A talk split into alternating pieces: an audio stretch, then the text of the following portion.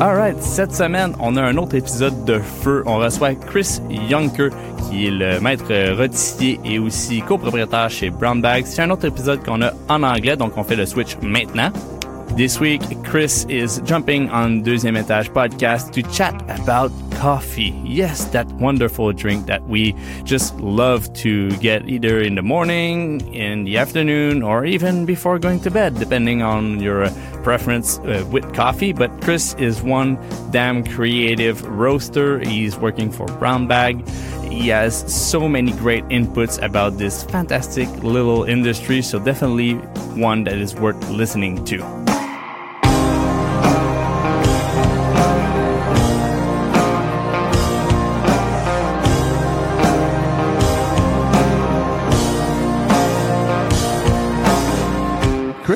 Welcome to Deuxième Étage. Um, the first Chris to be on the show after actually me being Chris. um, for those of you, of you guys that are listening right now that don't know um, Chris Junker, am, am I pronouncing it? The, the it's actually like uh, you pronounce it like a Y, so it's Jonker. Okay, Yeah. so Chris Junker. Yeah, there you go. Yeah, nice. Oh yeah, I well got done. it. But you you you got a better like R rolling than I have. It's Afrikaans, so yeah, you have to like roll the R's. Oh shit! Yeah. Yeah, then I might have to study or work a bit harder on this. Um, from Brown Bag, uh, you're the master roaster over there and part owner of Brown Bag. Yeah. Um, but for those of you that are listening, who is Chris Oh, Jonker? Uh, Christian Jacobus Jonker is a dude from South Africa who came to Canada uh, almost five years ago today. Um, oh, yeah, actually, tomorrow will be five years. Holy shit. Yeah, yeah, yeah. And also uh, dad in Oh. in progress. A dad in yeah, a dad in in one month. So yeah, that's me. Um, I've been in coffee for a good part of my life. Before that, it was actually landscaping. I studied to be a landscape designer. Um, I still use that like every once in a while. Like it never really leaves. But um, yeah, I was in coffee and I was working as a barista and shop manager at this really really small location in Hout Bay, which is just off of Cape Town.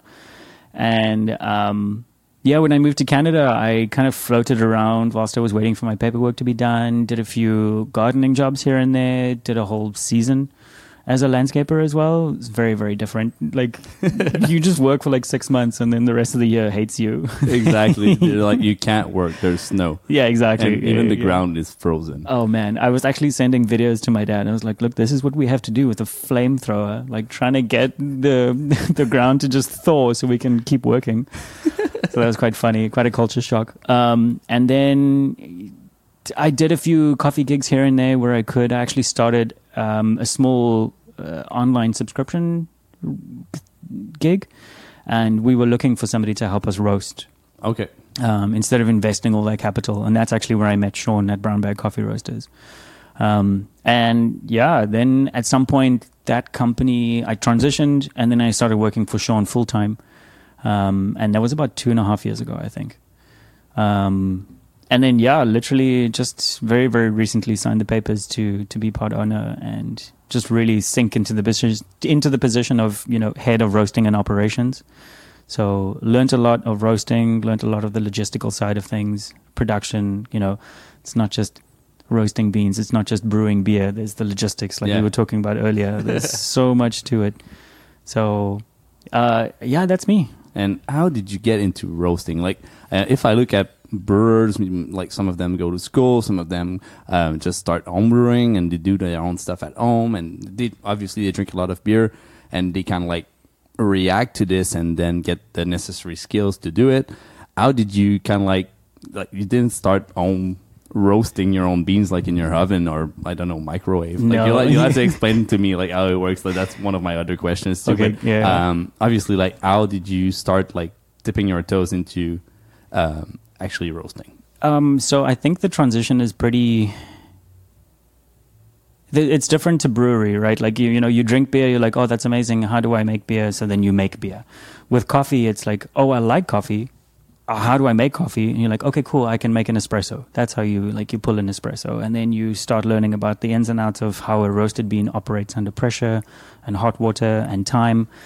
what does it need? What do you need to do? Whether it be manual brew or espresso brew. And then once you start like, you know, getting comfortable with that, the next pro- progression for lots of people is to like, how do I make the roasted bean? And then you move into, okay, what do I need to do to make this bean taste the way that I've been making my espresso or my pour over or my French press or my filter coffee?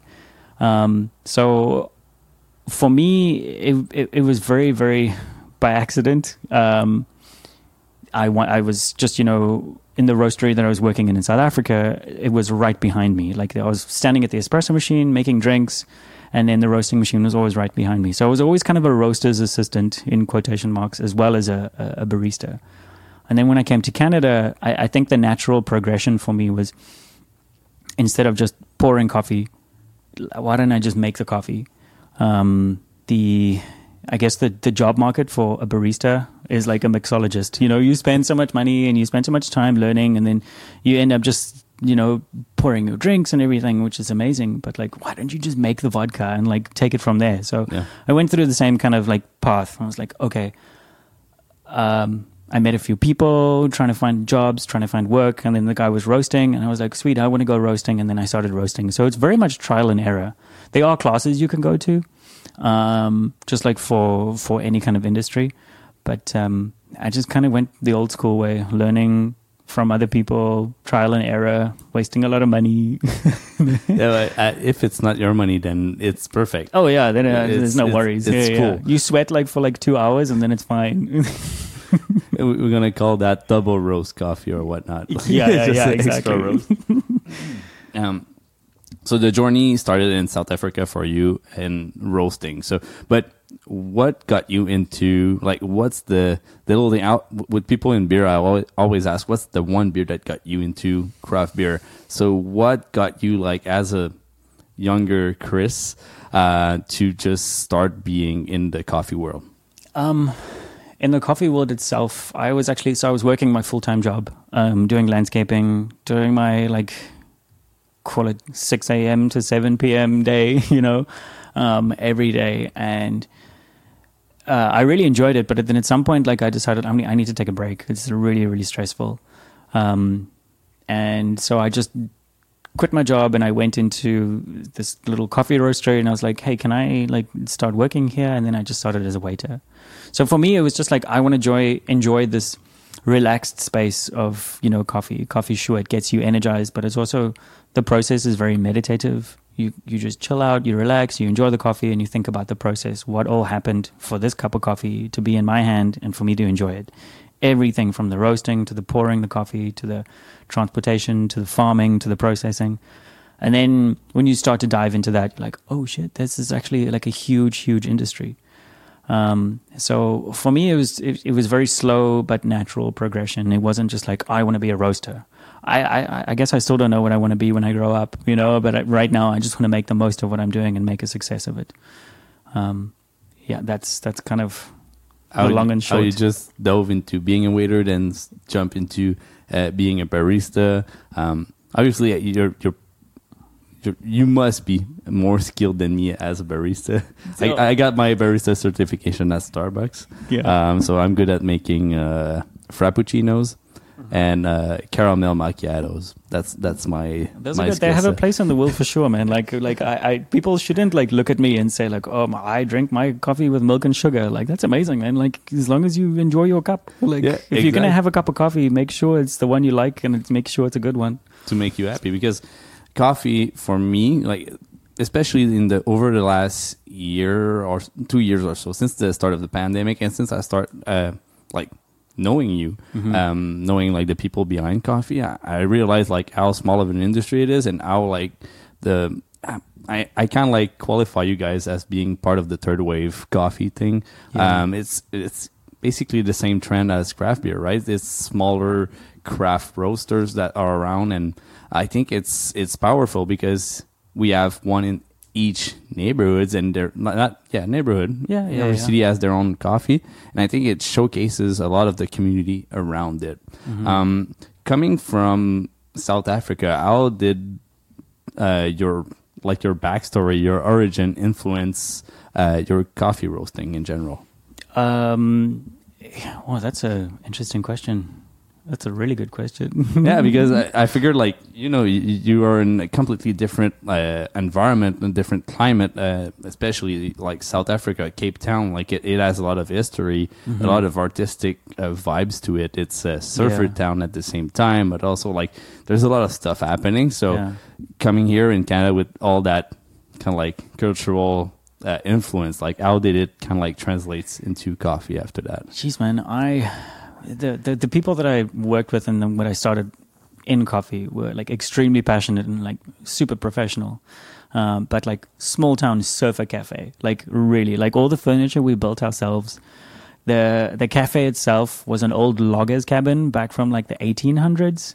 Um, it's it's it's insane. So it, I think I think it was just the the attention to detail. You know, right? You're bringing something in from a different country, something that doesn't grow in South Africa, something that doesn't grow in Canada, and you want to do it justice. Um, the mentality in South Africa, or especially my mentality, was uh, there's there's no time, there's no resources to waste.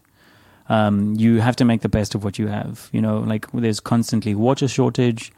Uh, electricity is also in short supply every once in a while, thanks to load shedding, which is like with scheduled blackouts. Um, so you you're constantly working as like this is what I have. I have to ration it, or just like work with it really really wisely. So every bean that falls on the floor is like, oh my god, I'm gonna pick it up and clean it and then put it back in. I'm like I'm gonna use it. And it's not being cheap. It's being frugal. It's being like really careful. So that level of attention, I think, has come over a lot as well. I don't want to. Every time I roast something and there's something in like the the profile which is digitally like monitored, and if something bad happens, I get so angry at myself. I get so cross because now, if it doesn't taste the way I want it to, I've wasted nine pounds of coffee, which is a lot of money, you know, in in the in in, in the grand scheme of things. You can't just like throw that away, and especially like you said, now it's my Yeah. money as well. You Yeah, know, exactly. it's not it's not somebody else's money. Um, so that level of like attentiveness, I think, is the one thing that came through. Um, and it's not to say that I'm the best. It's just to say that I'm like really trying to be super careful, even with the amount of milk I use, the amount of green beans I put in, you know, the amount of bags, or if it's a wasted sticker, like man, that's that. In the long run, it's not just the money that you lo- that you lose; it's the process that where that came from. Where did those beans come from? Yeah. you know somebody worked hard for this you've already paid for it somebody else has already paid for it and now it's like just going to waste Yeah, I, coffee has that that mindset. It's something that I, by being at Starbucks, they they do implement that a lot, like the the respect of the actual bean That's it, itself. yeah. Um, like a lot of uh, energy goes into like um, teaching you about where it comes from, the farm that it comes from, and the the respect that you have. Like it's it's not well seeing someone that spill beans like all across the floor and being Mm. like, haha, you made a mess. No, like you fucked up. Like yeah it's big time it's um and there's I I really appreciate the fact and even me when I do my own coffee when I'm pouring espresso at my at my place it's always that kind of like I don't act like I need to not spill anything. It's just like yeah if like I this is it. if I just do a little tap to kind of like just clean the ground- yeah the yeah, puck. and then it goes like everywhere. I'm like oh no. Oh no and then kind of like put it back in. pour I'm it back in. it's not going to be as good as it's supposed to be if I want to be like a really pain in the ass about my espresso because I've I've, I've got to learn about other friends that are more in deep into the coffee Mhm, geekness that, mhm. that I have with like grinders and espresso machines and Yeah. different tools to to have the perfect espresso every single time you do it and Mhm. if you go deep in that you you don't come back oh it's a rabbit hole man like it's crazy Oh my god, it's such an expensive hobby. Like it's so crazy because yeah, you you you're looking at different things like temperature, water, um, how many grams in. Like, is my scale accurate? Like, what is the size of my basket for my espresso? Like, are these filters like the the right paper? Like, do I get unbleached or bleached? Like, what the fuck? There's so much. Um, for people that don't know how to roast coffee, I, I wanted you to explain to me as I, I was five years old. Okay. How, how does it work? Because I don't understand it. I I actually yeah no that's that's yes. Uh, I have a good analogy that I usually tell people. Um, I'm applying heat to an organic product, and I have to roast it in order to get the favorable results, knowing that a certain coffee is not going to get me certain results. So if you know even the slightest thing about wine, I'm not going to get a Sauvignon taste out of a Chenin or you know grape. Like, they're, sure they're white, but like it's not going to get me the same flavor profiles. Certain grapes only give certain flavor profiles, so certain coffees also only give certain flavor profiles. But the long and the short of it is basically, I'm applying heat to a product caramelizing the sugars, and then cooling it down as fast as I can after roast. So if you're thinking about cooking um, onions, like if you're caramelizing onions, the factors that come into caramelizing onions to get the perfect crunch, it's the same same philosophy. So what's my heat? Do I go high? Like am I like am I just like frying the shit out of it? Like and then you do I just leave it? Like no, you're gonna burn the one side. So first thing of the onions, consistent slice you know, it's as consistent as you can. So do you want like yeah. rings or whatever? So then you know everything's consistent. Adequate heat to get the fried, not too low, not too high, uh, and constant movement. So you take your spatula or your spoon and then you just keep moving the onions because otherwise only the one side fries. Same with beans. Okay. So they thereby like when you look at a drum a drum roaster, it's it's a big think about like a like a drying machine, like a front loading drying machine. Like it's just constantly turning to keep those beans agitated, so that the beans don't burn on one side. Um, so yeah, basically just caramelizing the sugars. Same as you caramelize onions, you need constant movement, adequate heat, and just um, a unified kind of size. Um, and then yeah, then you like, do I want this to be a dark roast? cool, then I'll keep doing what I'm doing and just extend the heat or provide too much or uh, sorry, more heat. Do I want a light roast? Um, I'll do you know a shorter roast at a higher temperature or a low temperature. But then the yeah, I see, I'm already getting into it. No, but, no, it's perfect. That like yeah. I'm, I'm, I'm, I'm, That's what I want. Okay, good. All right. Okay. So, so explain it. yeah. No worries. Don't, don't feel bad about it. I want you to geek about it. Okay, good. Right now, I'm, I'm like, I'm, I'm just listening. So okay, perfect. fantastic. Yeah, yeah. Okay. um, there's there's the I guess the three main factors is your your your, your agitation, your movement, um, your temperature, and then the um, I guess those are the biggest ones, and, and time. Those three are your biggest ones. Time is always important. Time is super important. I always say to people that it's the fifth ingredient in beer. Yeah, yeah, yeah. So same thing. It's like you leave it there too long, you know, something happens. You leave it there too short, something else happens. So same with coffee. If you roast it um, at too high of a temperature for too short, you know, you've uh, the certain flavor profiles will come out that you don't want in there. Um, so yeah, you you kind of want to like just maintain like a positive heat increment, um, and then you get tricky because you can kind of with roast roasting most all roasting machines there are two or three heat probes. One is inside the bean mass, so it's basically a probe sticking into the bean mass while the beans tumble through. And then it gives you the average reading like every three seconds or so. And then you get the intake temperature, like how much heat are you pushing in? Is it 400 Celsius? And then your bean temperature is only, you know, 200.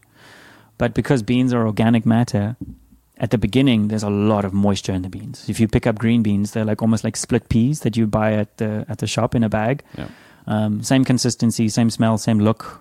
Um, they are green, and then when you roast them, you're basically just cooking the moisture out of it. And then think about popcorn. Yeah. You, you've got the same kind of thing. It's one product before and it's a different product after. So, same thing that happens with popcorn. All the moisture within the actual kernel is expanding at such a rate because you're cooking it uh, that the cellulose membrane just bursts and erupts, and thereby the popcorn, you know, pops. Yeah, pops, yeah. So same thing happens with coffee. It's actually called first crack so it crackles. It's Just nonstop. It, yeah, it, just pops. So then, like you know, the meridian of the bean. Yeah. Um, that is like the stretching point. So that like kind of like, and yeah, then you okay. see that little silver line. That's kind of like as it's opening. So once you pop it like that, the cellulose wall is open, the moisture is cooked out, and now you're in like the money making business stretch. You've only got like about two minutes to make it like really, really good. Because now you've opened up the wall, now the bean is more exposed the inside of the bean. So now you're caramelizing all the sugars, which is really really important. But before kind of like sealing it yeah, inside of it. Yeah, exactly. And then you once you finish roasting, like with pasta, you cool it down immediately. Um, just so you can stop roasting. You don't want it to keep boiling or keep stay in the same heat. Um, yeah, I hope I haven't spoken in circles, but yeah, that's No, the main no, thing. no. That's, yeah, uh, I didn't know about the like that sweet spot. Like it's it's it's crazy. yeah. so first crack basically, is- you're waiting to get the, that first crack, and then Mhm. after that, you have two minutes of play Yeah, to make it the way you want it, on average, yeah, yeah, and yeah. just like playing with different temperatures and making sure you get. so yeah, because now the beans are also holding so much temperature that the beans are actually transferring that temperature to one another through convection, sorry, conduction, Yeah. and then the drum roasting or the wall of the roasting chamber is also just transferring so much heat. So I use what's called fluid bed roasting technology, Okay. and if you picture like a huge hairdryer blowing up into a chamber, that's pretty much what fluid is. Okay. Um, so fluidization is just playing with the, the force of air in your mass of whatever you're roasting to maintain an agitation, a level of agitation. If you go high, obviously the jet of stream is just going to, the air is just going to go straight through. If you go too low, it's just going to sit there and slowly filter through and your beans are just going to like, like Floating rustle. around. They're just rustling a little bit. So you have to find that like sweet spot where how high is my loft? The higher the loft, the more air, the, Yeah. the cooler the temperature then. The lower the loft, the more room for conductive heat transference. So you can play with conduction. You can play with Yeah, you play Flotation. with what's like how much temperature am I pushing in? Like, am I maxing it and then just playing with my loft, or am I like really playing, keeping the loft as much as I can, and then playing with my heat intake? But then the, the other thing is because it's an organic product, these beans are heating up.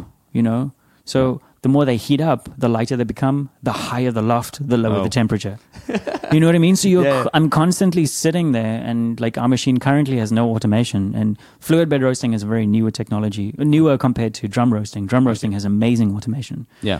um, and fluid is like just edging there. Like we have like some interesting meetings with people who are like trying to build f- automated fluid roasting machines. Um, so here I am, like constantly like a DJ. I have like two knobs in front of me. I'm just like staring at my screen. My face is in the roasting chamber, smelling like my eyes are burning. I'm just like, oh my god, this is great. Like, what's happening in here? I smell the caramelization. Yeah. Um, so I'm constantly just like ever adjusting with every roast. DJ Jonker Yeah. on the on the roaster tonight. Uh, Exactly. get get some beans in there. Drop drop drop the beans. Yeah, and then, the roast is done. That's it. You drop the roast, drop the beans. Oh, it's crazy. I, I, I'm I'm I'm I'm flabbergasted right now. I should. You should come to the roastery when I roast. And I, like every single time you, you, I come by and you're you're always there. If you guys go to Brown Bag, like Chris is just always there doing his stuff in the back. Yeah. But but I just always feel bad like being in your way. Like you have a screen to look at, and if I come by and you're in that two minute thing, like I'm I'm I'm, I'm getting off. Like I'm I'm Oh well, I'll tell you. It's like no, no, no. No, I can't talk off. to you right now. Yeah, yeah. but give me two minutes, and then we can start Yeah. the process. Yeah, I, I, definitely. I have to come by and see that in person. Um, um, definitely, like roasting is an art. Um, where do you see? Uh, where do you get that inspiration behind your roasting techniques? Like you're using that uh, fluid, Fluid bed.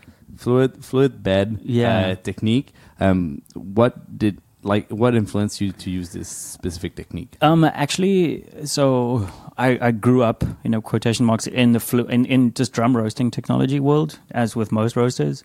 Um, and then when I came to Canada, I did a little bit of drum roasting as well. And then when I met Sean, Sean was like, I do fluid bed roasting. I was like, oh, interesting. You know, tell me more.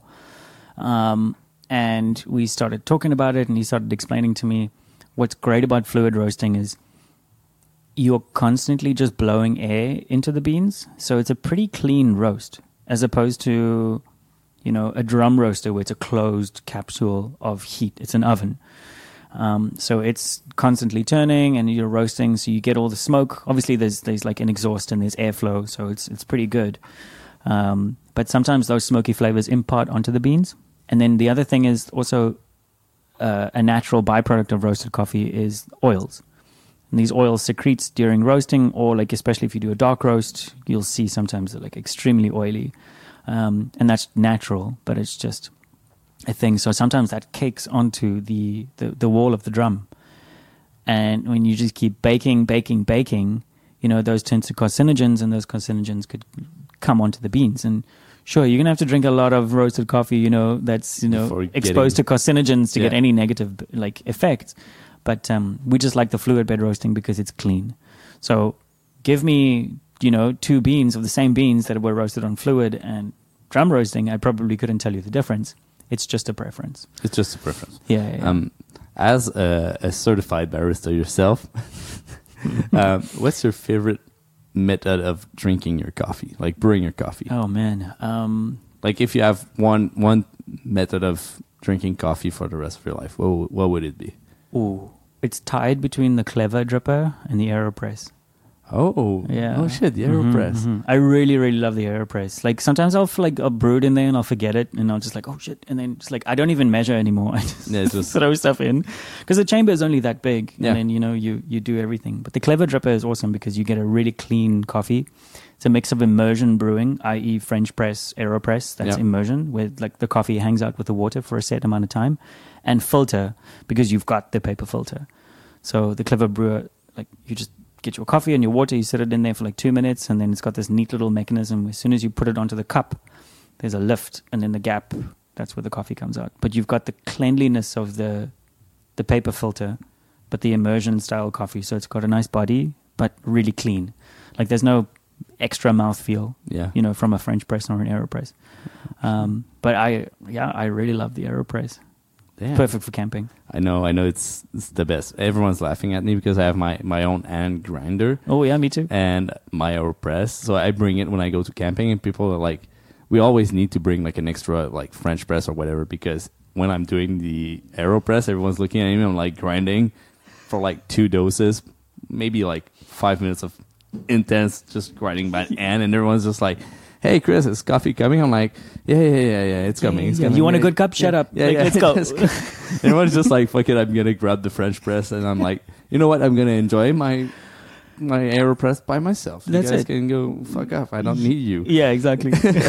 yeah. So, so I, I'm, actually, I'm, I, I've been a bit more too into um, espresso lately, Mhm, mhm. and it's such a big universe of machines and tools and techniques. Like, Espresso is really, really fun. Yeah. what would you say for someone that wants to get started into the, the coffee world? Like a, a good way to get started without like breaking the bank.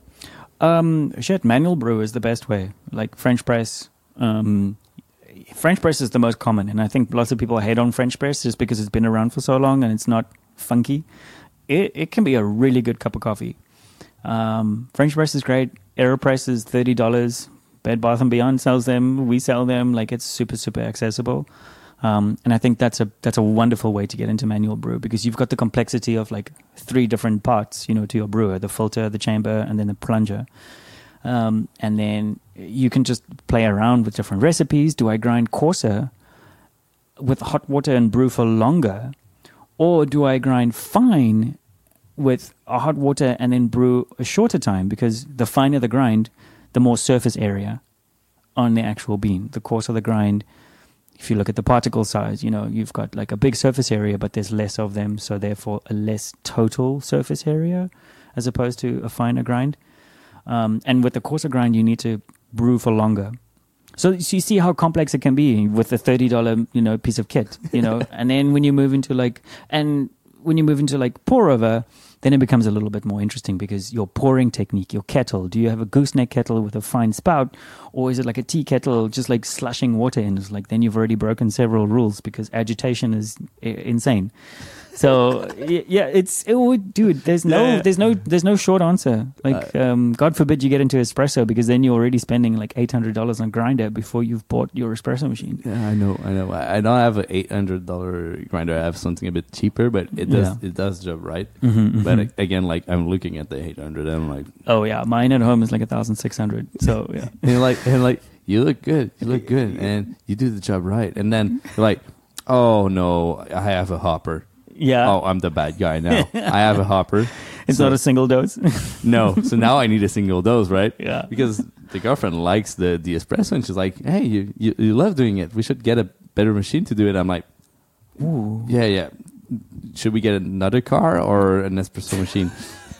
do I send my kids to school or uh, do I just get an espresso I'm, machine? I'm pretty sure they might, they might not go to university, so I might be good with the new espresso machine. That's Just- what I yeah, yeah, yeah. Come send them to me. I'll, I'll, I'll teach them. They can be my apprentices. I, I'm down. I'm down. If my girls get to be coffee roasters, 100% down Oh, that'd that. be fantastic. Yeah. 100%. I, we veered off so much. So I have my question. I look at them. I'm like, oh, where where was I? Where was I? So to bring it back at uh, Brown Bag, um, the business has been booming quite. Uh, I don't want to say like intensely over the last year, um, but you just won an award um, last. It's last year. It's last year. Yeah, it's almost a year ago. So best coffee roaster in Ottawa Mhm. uh, from Third Wave Co- Third Wave Coffee thing. yeah, yeah, I- yeah. it's it's many words that I have trouble saying at the same time. I know. Yeah, and yeah. also I'm two beers in, so that's the problem. Yeah, But how do you see the expansion, and what would you attribute that actual success to the business? Oh wow. Um, brown bag, yeah, definitely going. You know, up. We're we're we're experiencing amazing growth, which is fantastic, even in these like strange you know times for for small businesses. Um, it's actually been quite a blessing for us. We've really pivoted a lot towards the the the consumer side of things. We were very focused on wholesale. And then when this all happened and cafes closed down, we're like, "Oh crap! Okay, we gotta we gotta get coffee out to people." And thank God people were saving up to go to like south for the summer because um, they spent that money which they couldn't use for a plane ticket and spend it on espresso machines and coffee. So I was like, okay, amazing. So we just tried to capitalize on it and ride the ride the wave as much as we could. Um, so thank you so much for saying that and, and like recognizing that because yeah, we worked really really hard. Um, we were stoked to win the award. That was really really amazing. I I wasn't even sure if it was going to be a thing for us. So yeah, I'm gonna milk that as much as I can. Choose it. yeah, exactly. That, that's what awards are, are made for. Like- yeah, yeah, yeah. like we we won two awards at Saint Yam. I know. Uh, um, and we're the same age. Like, sorry, sorry, not the same age, but like our cafe opened up at the same time Yep. that you guys opened up. So that was really, really amazing. I was so stoked when I saw that for you guys. It's Yeah. it's just like you milked that for the year that you won it. Yeah. obviously, like, oh yeah, and we have the medals downstairs. I which know. is- it's like you need to, you need yeah, yeah. Fuck show it off. You work won it. really hard for it. Yeah, if I won the Stanley Cup, I would probably be eating cereal out of it for like 365 days. Like, yeah, not even share it with my teammates. yeah, yeah. Exactly. Maybe I'm gonna share it, but again, like just a little bit. I'm my hockey career is already done, so I, I can't go back to that. Um, Mine never started. Don't worry. may, maybe, maybe we- we're t- we're thinking about okay. It's not crazy. The, the river froze here. Yeah, yeah, Um, In, in South Africa, maybe not. no, no, not at all. Um, but um, we'd like to do like a winter classic. Oh shit. and That'd be fun. Maybe you bring the coffee, but well, I'm gonna teach you how to. Oh, you, man. you know how to skate. I I'm can skate. Sure. Yeah, Yeah. yeah, yeah. You, you know how to do slap shots. I I used to play field hockey. Oh goddamn! Yeah, then then you're good. Yeah, Yeah, yeah, perfect. yeah. You're on- you're on the team. Okay, fantastic. yeah, okay, perfect. Okay. We're gonna cream everyone. Nice. Yeah. Uh, Hopped up on espresso. yeah, hopped up on espresso, and and we get we get Steven, your your actual doppelganger, to to be on the team with you. So we get both of the doppelgangers on the D line, and really fucking confuse everybody. Yeah. exactly. Yeah. Um, but with all that that growth that came by with uh, Brown Bag, um, what would you say were the challenges that you faced? Um. Oh, geez. Um. Just, mm, I guess we were always good at maintaining the kind of the momentum. Um. But a bunch of challenges. You know, like I don't speak any French, which is pretty hard for me here. Um. A lot of people are understanding, but there's a there's a handful of people who aren't. Um. And that's completely fair. I get it. Like I just need to learn, and I am learning, which is hard. um, so that's a big thing just for me on my side. Like, but for the business, um, gosh, it's just keeping up. You know, there's so many things that are happening, and staying on top of everything is so challenging. And then obviously, like I, I hate to use this as a crutch, but like you know, COVID has made things just extra complicated. Um, but we we always come up, you, know, and you guys also. So you know you know the struggles, you know how to do it, and you kind of just wing it. Um, Yeah. And the support from everybody has been incredible, including Saint Baron and other breweries and just the whole of Alma. Um, so right now we're just trying to expand as much as we can, put our feelers out, get everywhere, um, just to make ourselves known. Like I, sometimes I think for, I, I forget that we are only four years young. We're not um, we always compare ourselves to like all the other guys who've been in Ottawa and Gatineau for like 10 plus years. I'm like, oh, I got to do better. And I was like, then I realized like, oh man, like we've only started serving to the, to the, to the general public for like the past two years, you know, and before that it was just like a handful of cafes, but we just got to keep the momentum going. Yeah. Um, but yeah, the pitfalls have just been just general stuff, nothing a major, you Yeah. know, we're just trying to keep, keep ahead of everything.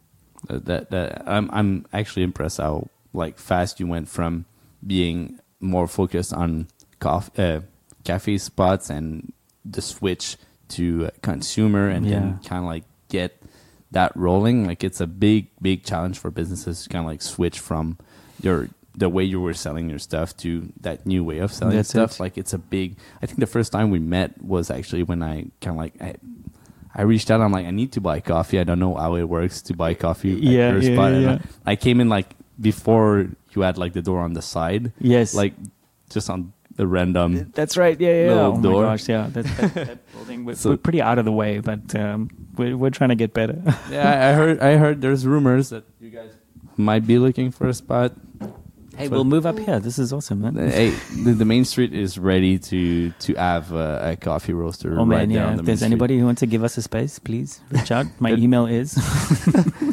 Hey, uh, if you want to reach out at Chris, just just just come by. I'm gonna I'm gonna I'm gonna hook you guys up. yeah, amazing. Um, you definitely like being in relationship with beer, uh, uh, with, with businesses that do beer, like Sikem Bajon. Yeah. Um, you started uh, doing more beers, uh, not more beers, but more coffee that's collaboration towards uh, beer. But also, you started experimenting with um, age, not aging, but processing your beans through bourbon barrels. Yeah, so definitely aged. Um, so it was kind of a thing that we we've seen other people do, and it's it's it's a common thing in, in coffee, but not a lot of people do it.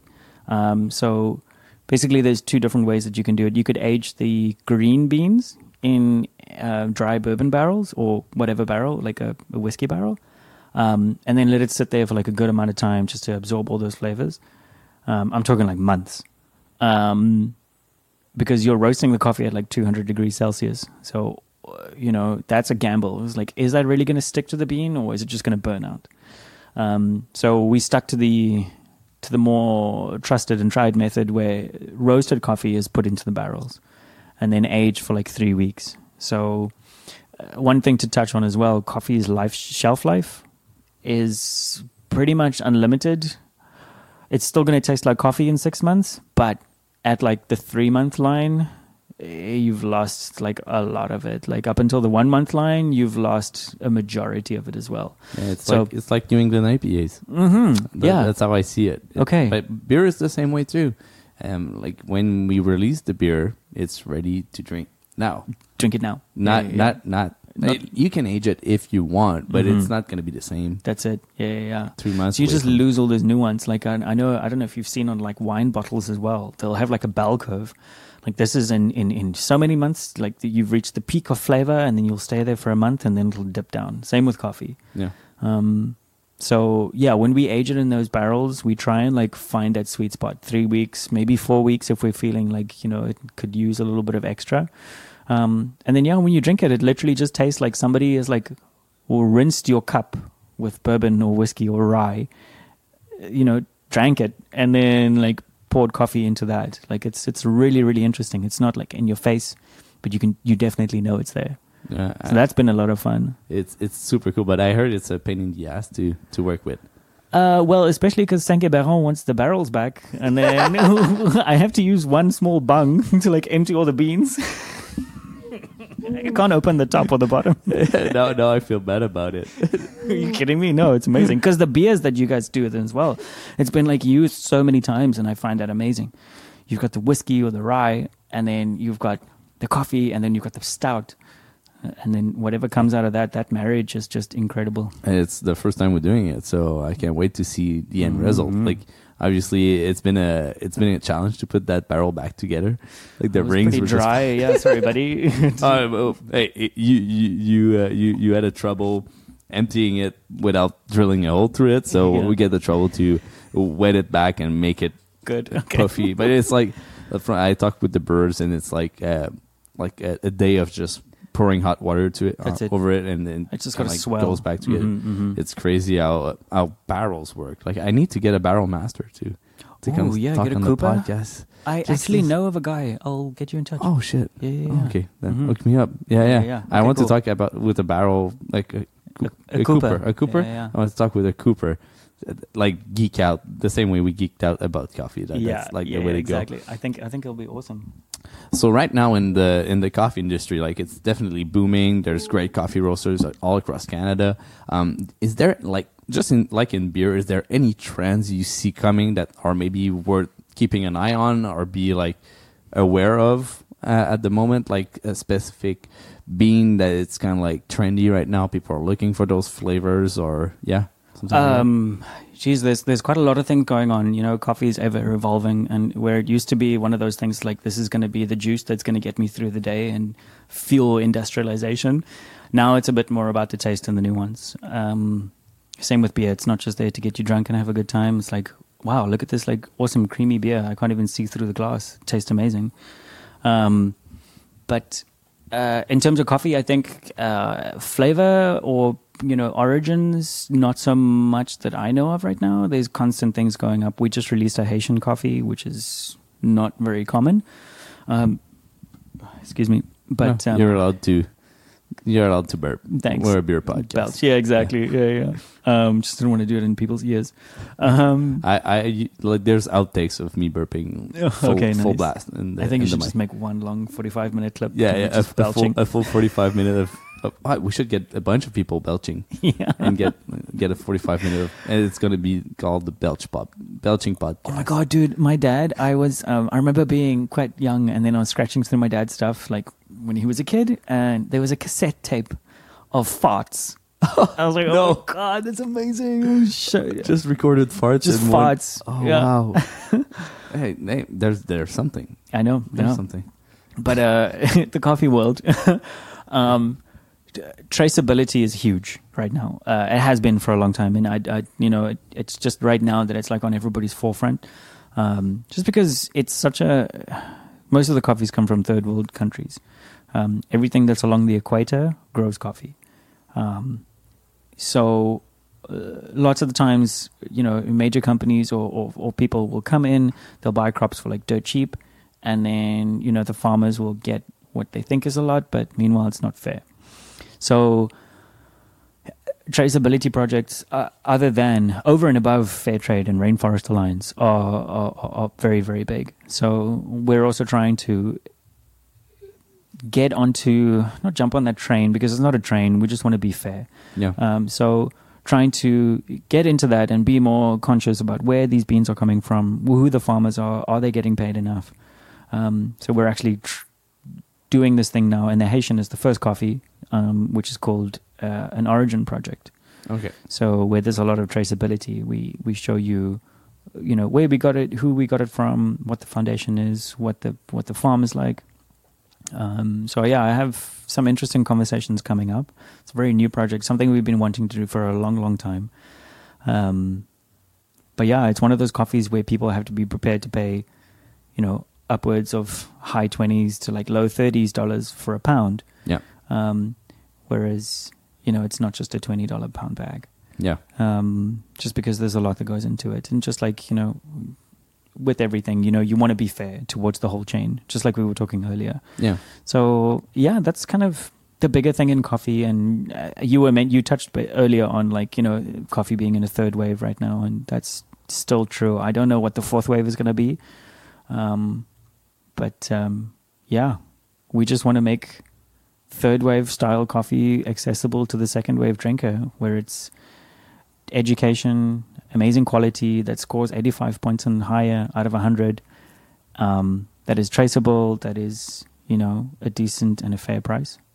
I I, th- I think it, it it shows in the way you're treating your coffee, right? You need to be as transparent as possible, but Mhm. also like if if you want a good product, you need to have the like the original product to be That's it. as good, right? So being in contact like that traceability project, it's it's not. I think it's not.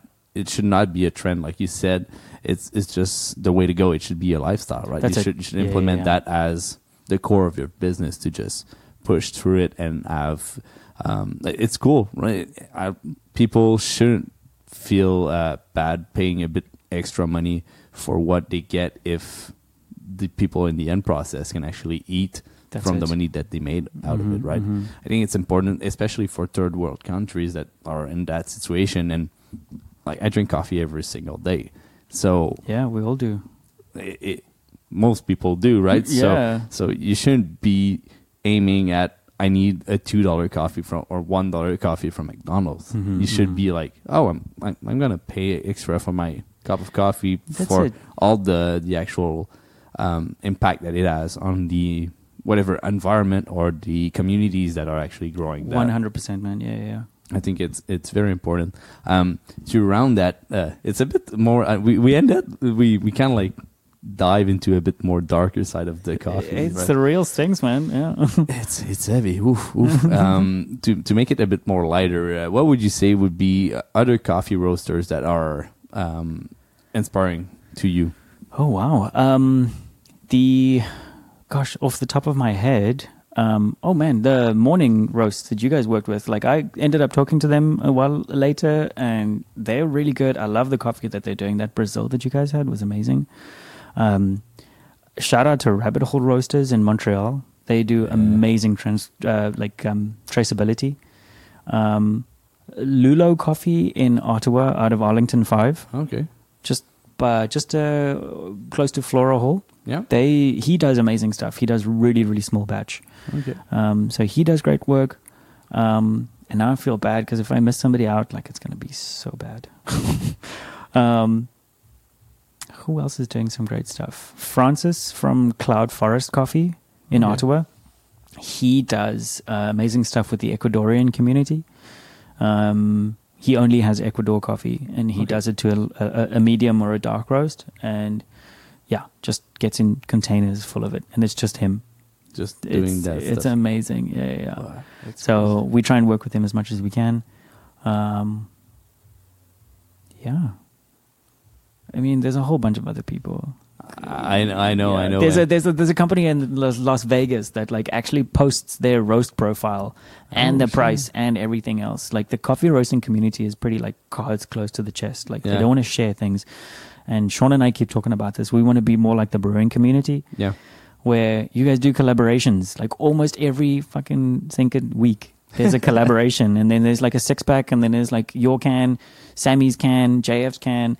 Like there's all these things like that are in you know the in the six pack, or it's just collaboration. But the coffee community, I, for some reason, is just cards close to the chest. I don't know why. That's- We're all roasting beans. We all know what it's about. You're all roasting beer. You're all applying hops and heat and, and exactly. It's so, if anybody's listening from the coffee community, reach out, please. I want to do a collaboration so hard.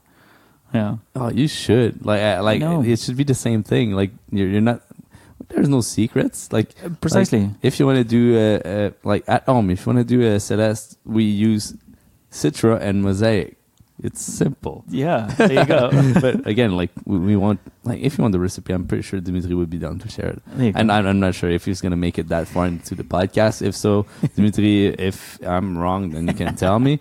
But again, like I think it's industries that really uh, thrive um, by helping each other, right? That's it. And, like if you you hide something and you you're not show.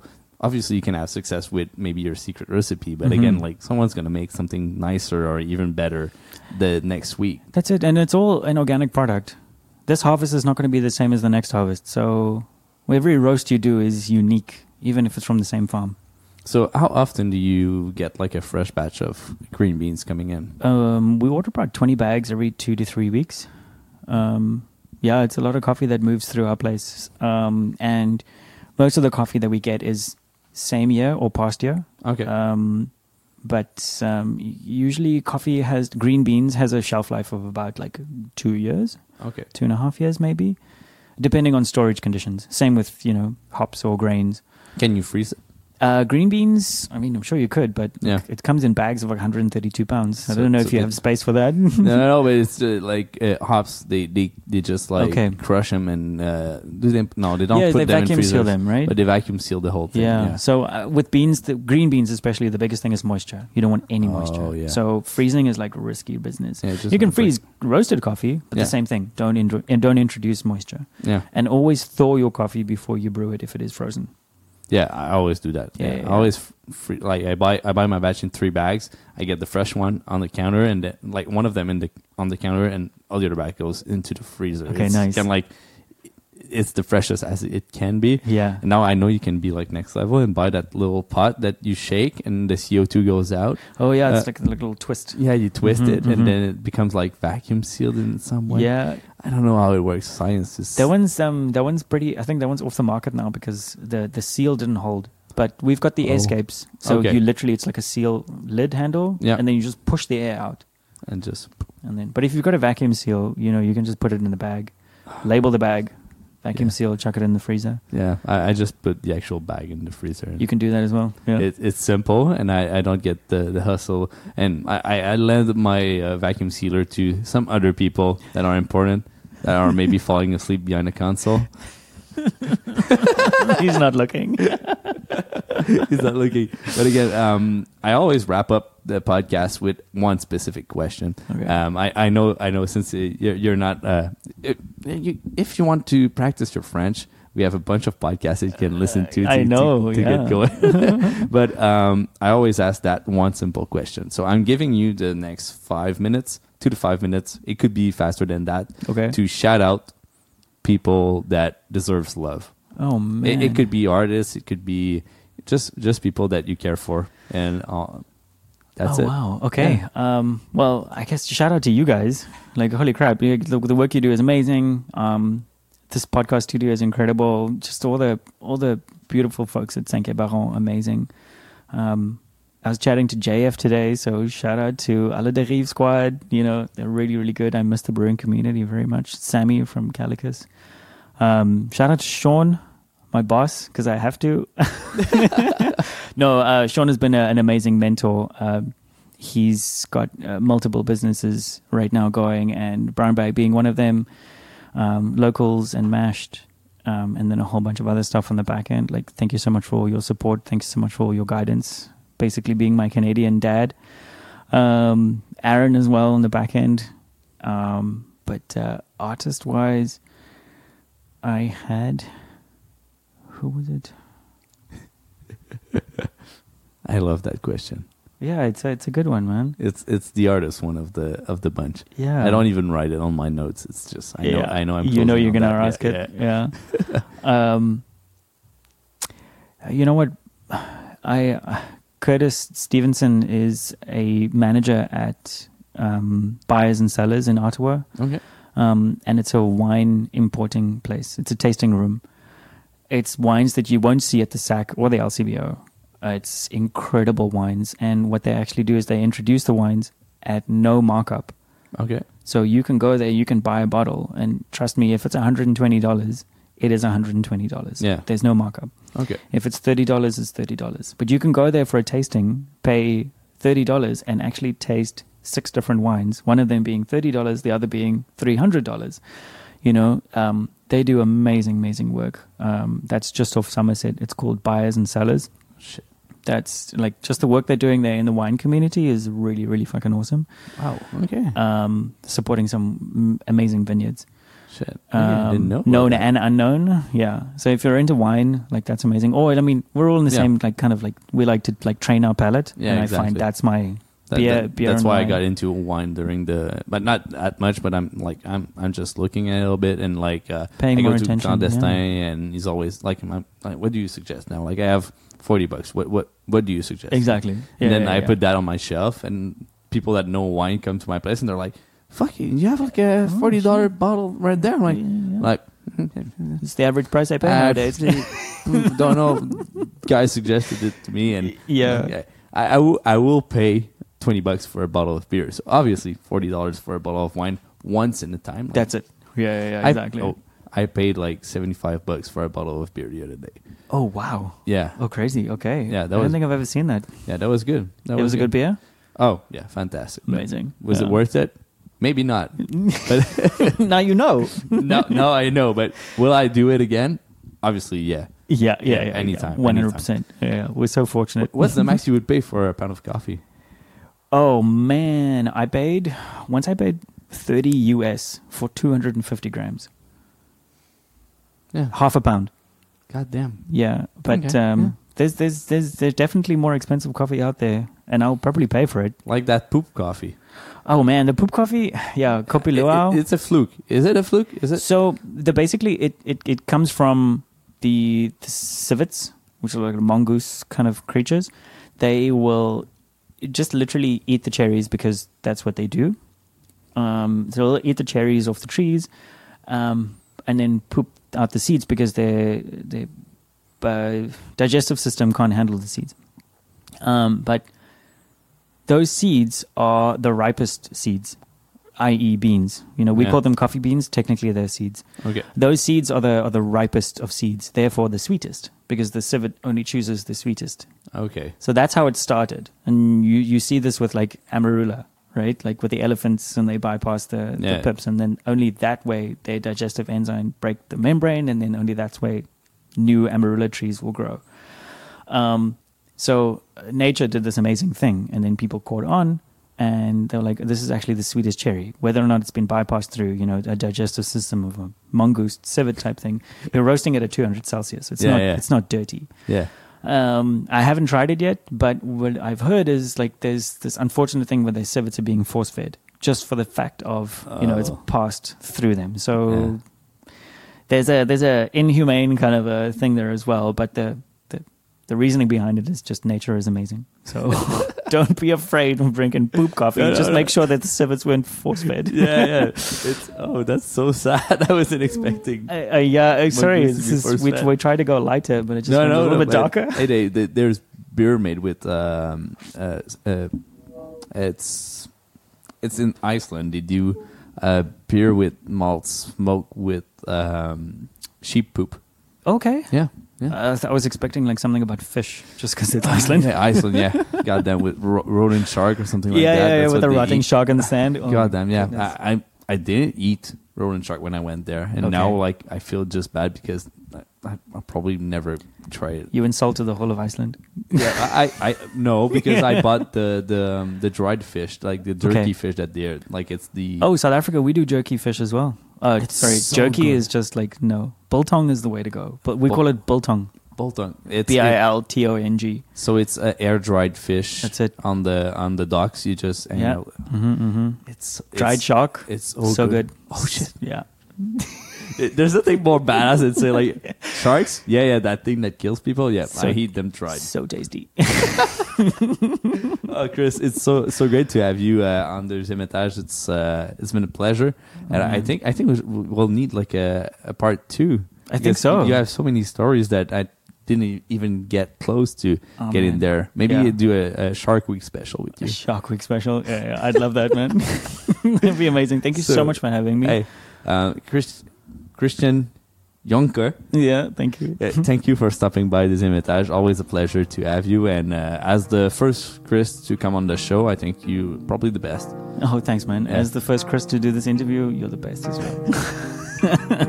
Thank you, Chris. Thank you so much, man. Ciao. On vient d'entendre Chris Yunker de chez Brown Bag. Thanks a lot for stopping by on the show. Always a pleasure. Very inspiring to see the love that you have for your own craft.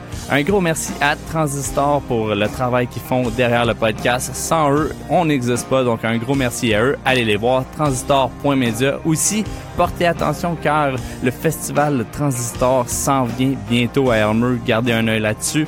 Un gros merci aux Keys pour la trame sonore. Je remercie aussi en même temps Max pour la supervision.